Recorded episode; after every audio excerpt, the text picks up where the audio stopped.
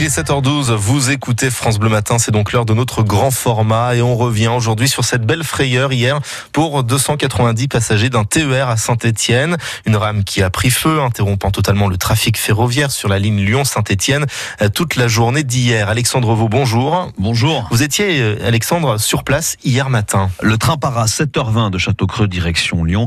Il prend feu quelques minutes plus tard à la sortie de la gare. Trois caténaires de 15 000 volts cèdent selon les pompiers, entraînant deux débuts d'incendie sur le toit de la motrice et sur la voie.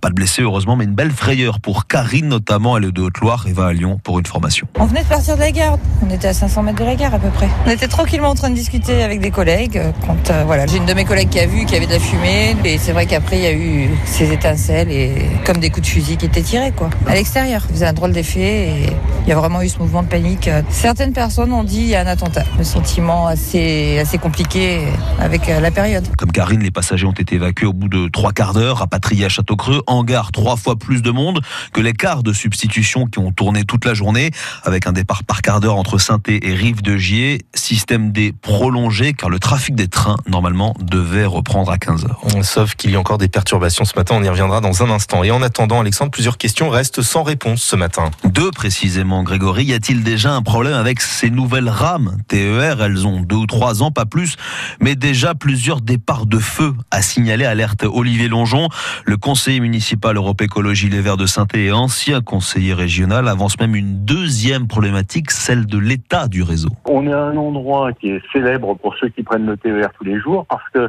on passe sur des aiguillages et le train il saute parce qu'en fait, euh, les aiguillages sont vieux et ont besoin de rénovation. D'ailleurs, un plan de rénovation de des voies au niveau de Château-Creux avait été entamé. C'est d'ailleurs pour ça que le, les trains avaient été coupés euh, le week-end de Pâques.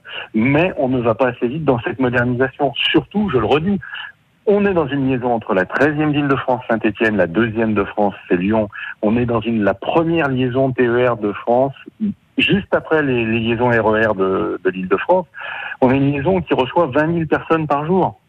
Et d'ailleurs, interrompre le trafic sur une liaison qui euh, interrompre aussi grossièrement, j'allais dire le trafic sur une liaison qui reçoit 20 000 personnes, c'est pas normal. Un avis partagé par l'ancien président de la FNOT à saint La FNOT, c'est la Fédération nationale des associations d'usagers des transports.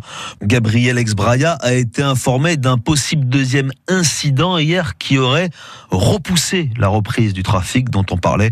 Un trafic, il faut le savoir, en hausse de 10% sur cette ligne depuis la rentrée de septembre, quand un quart des trains ont été supprimés selon Olivier Longeon.